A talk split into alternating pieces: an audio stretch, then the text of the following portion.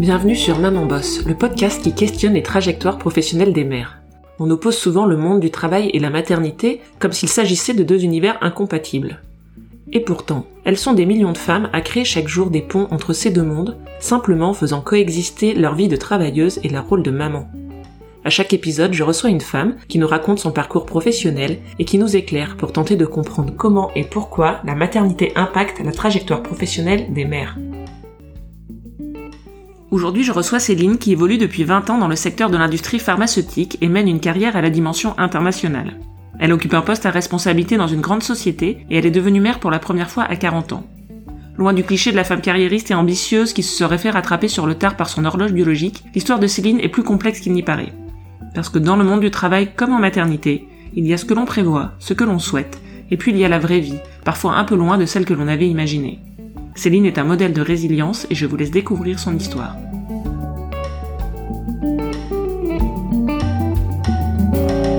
Bonjour Céline, bienvenue au micro du podcast Maman Boss. Je suis ravie de t'accueillir pour ce nouvel épisode. Je te propose de commencer par les présentations. Est-ce que tu peux nous dire de qui tu es la maman et dans quoi tu bosses? Bonjour Marie, je suis donc Céline, je suis pharmacienne, je travaille dans l'industrie pharmaceutique depuis 20 ans et je suis la maman de deux petites filles de 6 et 8 ans. Est-ce que tu peux nous dire euh, du coup quelles sont les études que tu as faites et pourquoi tu as choisi ce, domaine de la pharmacie? J'ai choisi euh, la pharmacie assez vite à l'adolescence, à force d'aller à la pharmacie avec ma maman. Non pas qu'on était euh, malade, mais je trouvais ça hyper passionnant d'être au contact des malades. Et la pharmacienne était tout le temps très souriante, très accueillante, toujours disponible. Et je me suis dit à l'âge de 13 ans, moi, je vais être pharmacienne. Donc du coup, bah, pour être pharmacien, t'as pas trop le choix. Il faut faire des études de pharmacie. À l'époque, je m'étais pas rendu compte que c'était des études assez longues, un cursus universitaire assez sélectif. Depuis l'âge de 13 ans, j'ai pas changé. J'ai mon bac en poche. Je me suis inscrite à la faculté de pharmacie à Paris et me voilà euh, commençant euh, une carrière dans, la pharmacie par un concours dès la première année et ensuite euh, des choix de carrière qui s'imposent à tous les étudiants en pharmacie assez vite. Donc moi j'ai choisi de ne pas être derrière le comptoir, contrairement à, la personne qui m'avait inspiré euh, à mon adolescence. Mais euh, j'ai choisi d'être pharmacien industriel, donc d'être du côté euh, des laboratoires et de développer de l'autre côté du comptoir, de développer les médicaments et, de les mettre sur le marché. Et qu'est-ce qui t'a poussé justement à aller vers ce secteur de la pharmacie industrielle, dont on pourrait dire a priori que c'est pas le, le domaine le plus évident ou le plus connu pour une femme peut-être ou de manière générale? Alors le, le, milieu euh, pharmaceutique industriel est clairement un, milieu plus masculin que, que, féminin et ça c'est certain. Pourquoi je me suis orientée vers euh, l'industrie? C'est euh, très vite en fait pendant mes études je me suis rendu compte que je n'aurais pas les moyens de devenir pharmacien d'officine. C'est donc un milieu très électif. Ouvrir une pharmacie, ça demande beaucoup d'investissement. Souvent, on est pharmacien parce que ses parents sont pharmaciens. En tout cas, dans l'université dans laquelle j'ai étudié, c'était tout à fait le cas. Et assez vite, j'ai pu comprendre que euh, le parcours pour ouvrir une pharmacie était compliqué. Donc, euh, je me suis rabattue sur l'industrie pharmaceutique parce que ça restait un métier euh, très intéressant avec des possibilités d'être en contact avec les patients, mais différemment. Et est-ce que tu avais déjà à cette époque-là des ambitions professionnelles particulières? Dans quel genre de job où tu te voyais évoluer? Alors moi, j'avais, j'ai toujours eu, et je crois l'avoir toujours, encore euh, l'ambition de continuer à apprendre. Et euh, c'est la richesse en fait de mon parcours dans l'industrie pharmaceutique, c'est que j'ai pu évoluer, développer ma carrière tout en développant le contenu euh, de mon savoir, de mon expertise et de et de mon savoir-être. Alors ambitieuse, oui, sûrement. Maintenant, j'avais pas d'objectif vraiment défini quand je suis rentrée euh, dans l'industrie pharmaceutique d'être euh, la, grande chef euh, ou la grande gourou d'un domaine. Et du coup, comment s'est passée cette entrée dans le monde professionnel, dans le secteur pharmaceutique Dans quel genre d'entreprise, de laboratoire ou quel genre de métier tu as exercé? Alors c'était un peu compliqué tout au début de ma, de ma carrière parce que on m'avait déjà fait comprendre que l'industrie est un milieu très masculin les premières interviews où tu tombes sur des, euh, des, personnes qui, euh, qui sont là, euh, généralement des hommes, et puis qui te font comprendre que l'industrie pharmaceutique, ça demande beaucoup de temps, beaucoup d'investissement, que si tu veux avoir une carrière, tu pourras pas avoir de vie de famille. Et donc finalement, l'industrie pharmaceutique, c'est pas forcément pour une, une future maman.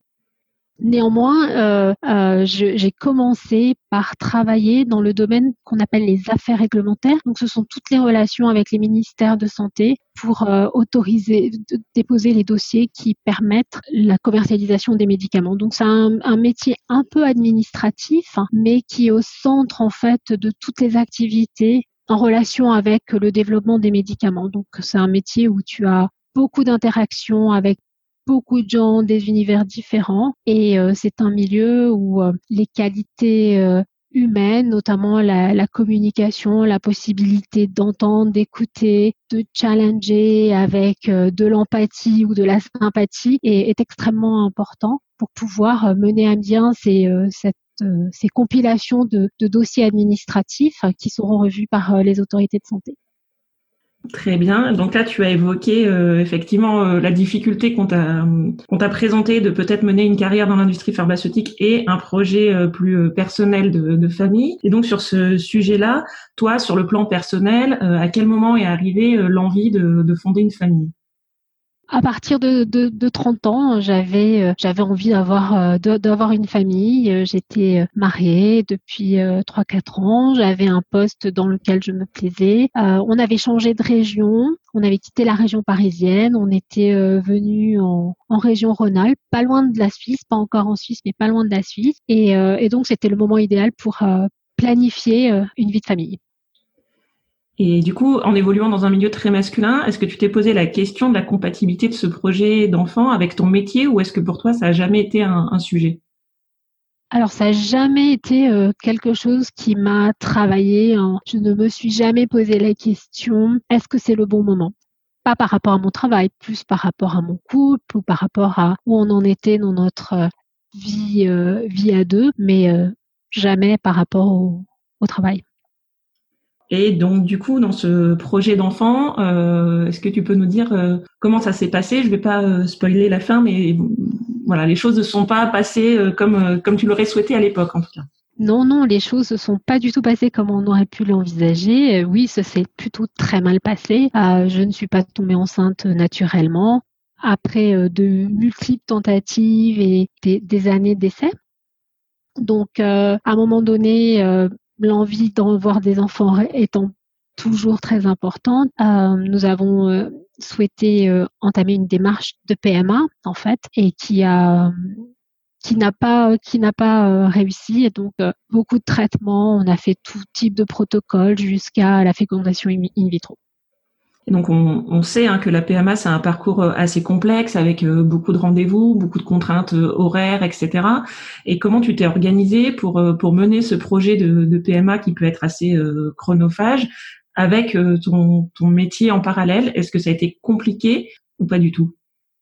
Alors ça n'a pas été facile, mais ça n'a pas été non plus très compliqué. Pas facile parce que physiquement c'est une expérience où ce sont des traitements qui sont pas faciles pour les femmes, multiples injections que tu apprends à te faire toi-même, qui euh, stimulent euh, tes, organes reproducteurs, ce qui fait que tu prends facilement 3-4 kilos pendant un cycle et que tu as des ovaires ultra stimulés. Donc euh, du coup, c'est c'est physiquement très très demandeur en termes de, de rendez-vous. Oui, il y a des rendez-vous, mais c'est dans des périodes de de temps assez courtes et puis c'est comme c'est hyper timé tu sais assez tôt à l'avance quand tu auras tes rendez-vous, à quelle heure. Donc c'est assez facile de d'agender ou de, de réorganiser son, son, agenda en conséquence. Alors après, il faut faire le choix de divulguer ou pas ces, ces projets, euh, ces projets-là au sein de son entreprise. Moi, personnellement, c'était ce que j'avais choisi. J'avais une, une, bonne relation professionnelle, de bons collègues, un bon environnement, euh, un bon manager. Donc, j'avais euh, partagé ce souhait de fonder une famille et et le fait que je suivais des traitements. Et est-ce que pendant cette période, tu as eu des opportunités professionnelles de changer de job, de mission, d'entreprise qui se sont présentées à toi et qui se seraient éventuellement entrechoquées avec ton, ton projet personnel? C'est des questions que tu t'es posées alors euh, non, non, non. C'était clairement pas euh, l'objectif. L'objectif, c'était de, de, fonder une famille, c'était de tomber enceinte, c'était de réussir euh, ce, projet. Et par conséquent, toute opportunité professionnelle n'était pas à, l'ordre du jour. Donc naturellement, je ne cherchais pas les projets et les projets ne me cherchaient pas non plus. Et donc, on a compris que ton projet de, PMA, ton parcours de PMA n'a pas abouti. Qu'est-ce qui s'est passé à l'issue de, ce parcours-là pour toi? Alors bon, il y a eu un échec euh, de PMA, il y a eu un échec de couple et euh, je me suis séparée de mon mari. Nous avons divorcé. Et du coup, ben, je me suis retrouvée célibataire à 36-37 ans donc à 38 ans, euh, les projets de fonder une famille euh, clairement n'étaient plus euh, d'actualité puisque tu dis bon bon ça y est j'ai mon horloge biologique, ma chance est passée et du coup reboost à fond dans la carrière professionnelle. Du coup oui complètement recentré sur ma carrière professionnelle, possibilité de changer de direction. Autrefois j'avais un job plutôt technique hein, avec tous ces dossiers administratifs, tous ces médicaments en voie de développement et donc j'ai souhaité m'orienter plutôt côté business, côté stratégie et évoluer à des postes de à plus de responsabilités. Ce qui s'est passé en fait, euh, et j'ai commencé euh, une nouvelle carrière, tout d'abord dans la même entreprise dans laquelle j'évoluais à l'époque, et puis ensuite, euh, sans contrainte familiale, sans contrainte maritale, j'étais complètement ouverte à changer d'entreprise. et j'ai eu l'opportunité de rejoindre une, une, une, autre entreprise très qui était en, pleine croissance en fait.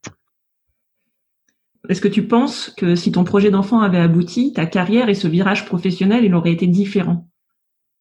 Euh, oui, clairement, j'aurais, euh, j'aurais, je pense, rejoint le club de mes collègues qui étaient euh, toutes des mamans d'ailleurs, avec des enfants en bas âge, qui aimaient venir au travail tous les jours, mais qui aimait aussi un peu la stabilité des postes dans lesquels on évoluait, sachant qu'on est en relation avec les ministères de la Santé, c'est quelque chose qui est extrêmement régulé et où t'as pas de mauvaises surprises, où tout est planifiable, organisable et où il faut être extrêmement structuré, où éventuellement on te demande pas du jour au lendemain de boucler ta valise et de partir pour une réunion hyper importante à l'autre bout du monde. Et donc, à cette période, quelle place a pris ton travail dans ta vie?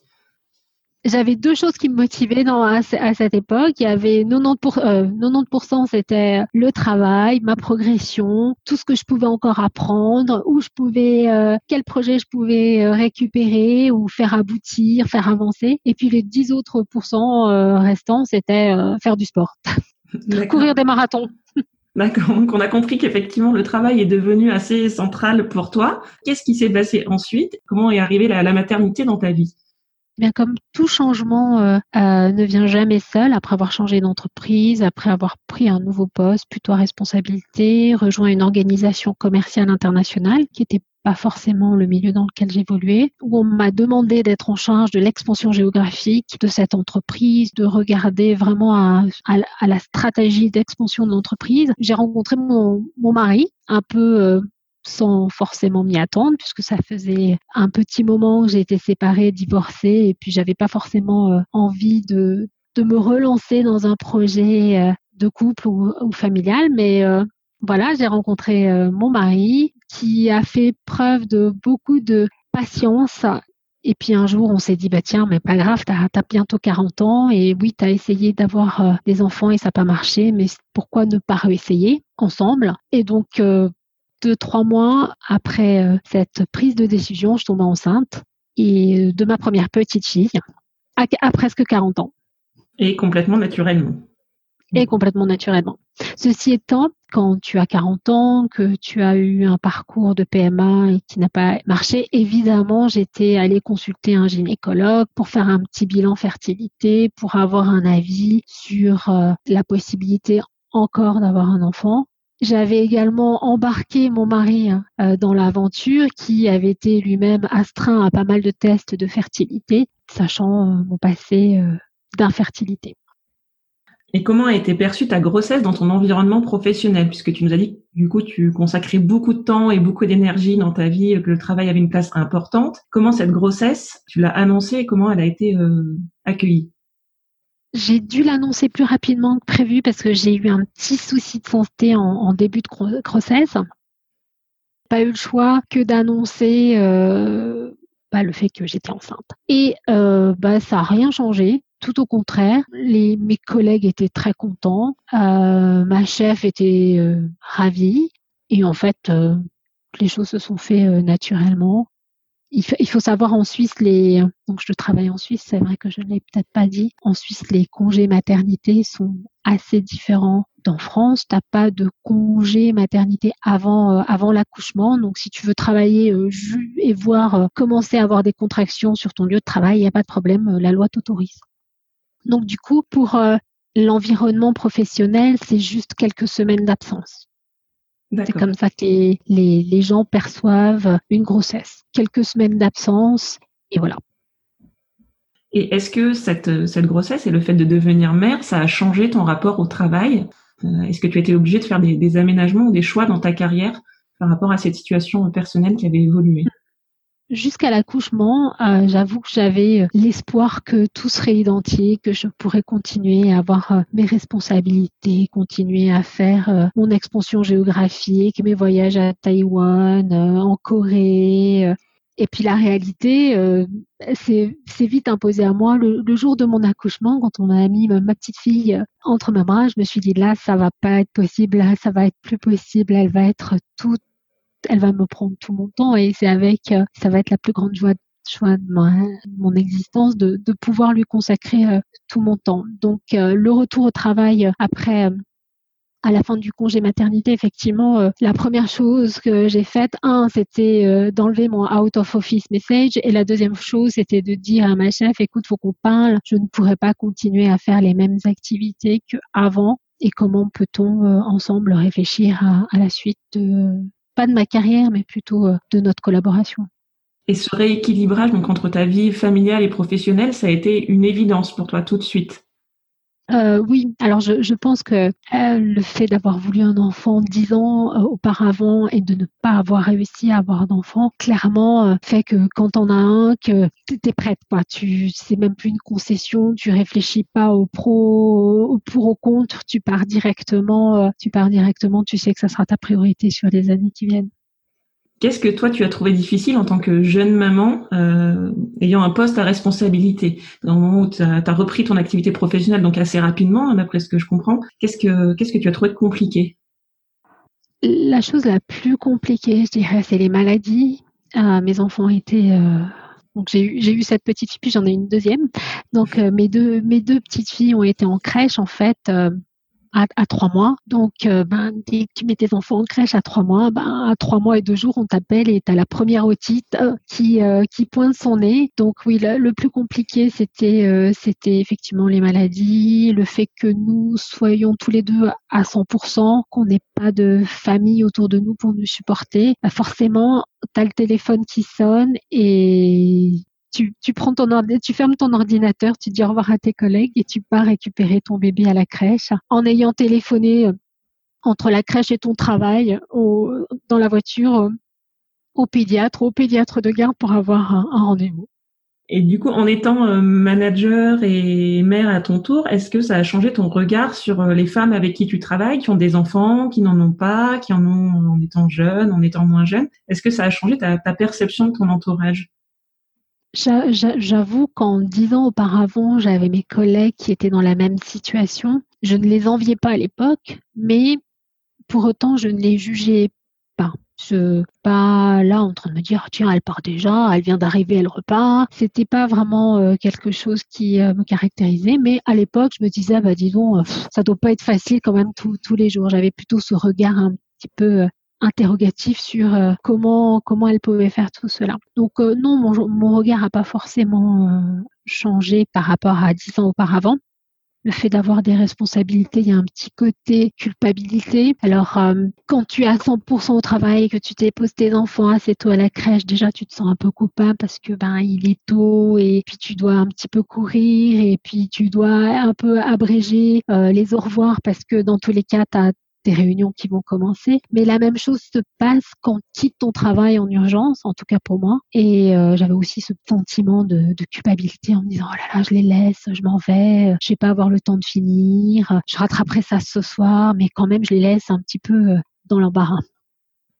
Et quel regard tu portes sur les femmes qui, dont on dit qu'elles font passer leur carrière avant leur euh, vie de famille et leurs enfants? Parce que finalement, toi, tu as tu as vécu un peu les deux. Tu as vécu une, phase d'expansion et de progression euh, professionnelle assez importante en évoluant à des postes à responsabilité sans avoir d'enfants. puis tu, as eu des enfants. Est-ce que, est-ce que du coup, ça, ça change le regard que tu peux porter sur ces femmes-là?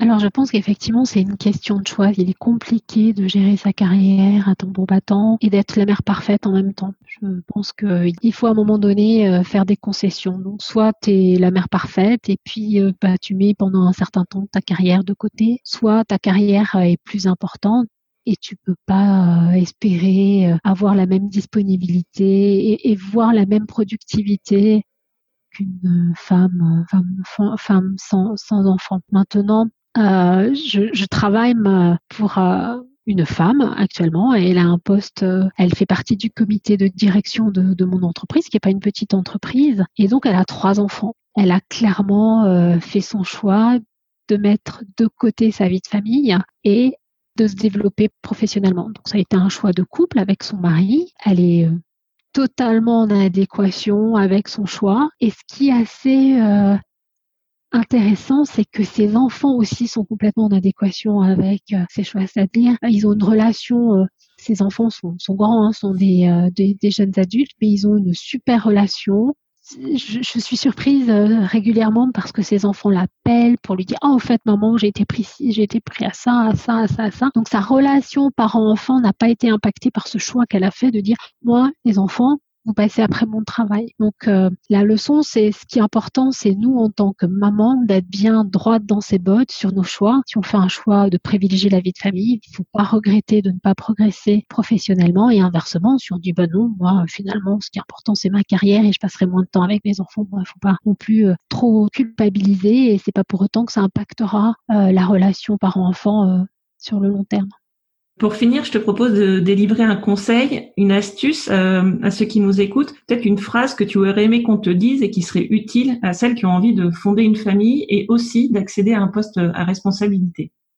Je dirais deux choses. Euh, la première chose, on est euh, maman par choix. C'est pas la société ou, son mari ou sa famille qui doit imposer le fait de devenir maman. On doit devenir maman parce qu'on en a envie et euh, parce qu'on souhaite que ça soit l'aboutissement euh, de son couple. Et euh, la deuxième chose, je pense qu'il y a aussi un temps pour tout. Il y a un temps pour avoir des enfants, puis il y a un temps pour avoir une carrière. Alors après, il y a peut-être pas d'ordre chronologique. Tu peux peut-être faire ta carrière et avoir tes enfants après, comme ça a été le cas pour moi, où tu peux décider d'avoir une vie de famille et puis de reprendre une vie professionnelle à, à pleine vitesse plus tard. Moi, c'est deux choses qui, qui ne m'ont pas forcément été dites quand j'en aurais eu besoin. D'accord. Je te remercie. Effectivement, je pense qu'il y a un temps pour tout et que la vie est suffisamment longue pour avoir le temps de s'épanouir euh, dans nos deux rôles de, de mère et de professionnel. Je pense que les carrières sont suffisamment longues pour ça. Exactement. Bien, merci Céline, euh, merci de t'être prêtée au jeu de l'interview, de m'avoir fait confiance. Je trouve que c'est intéressant de connaître ton histoire, aussi l'histoire qui se cache derrière la femme à la carrière internationale et au poste à responsabilité. C'est vrai qu'on entend souvent euh, des phrases un peu banales du genre ah bah elle a fait passer sa carrière avant sa famille, mais on voit aussi à travers ton histoire que les choses ne se sont pas toujours passées comme prévu et que les choses ne sont pas toujours aussi simples dans la vie, aussi linéaires, aussi binaires qu'on le voudrait. Donc euh, vraiment merci encore une fois pour ton témoignage. Non, mais c'est gentil. Merci à toi pour, euh, pour ton temps et puis pour ton projet de podcast Maman qui bosse parce que tous ces échanges entre, entre mamans sont fort intéressants et, et stimulants.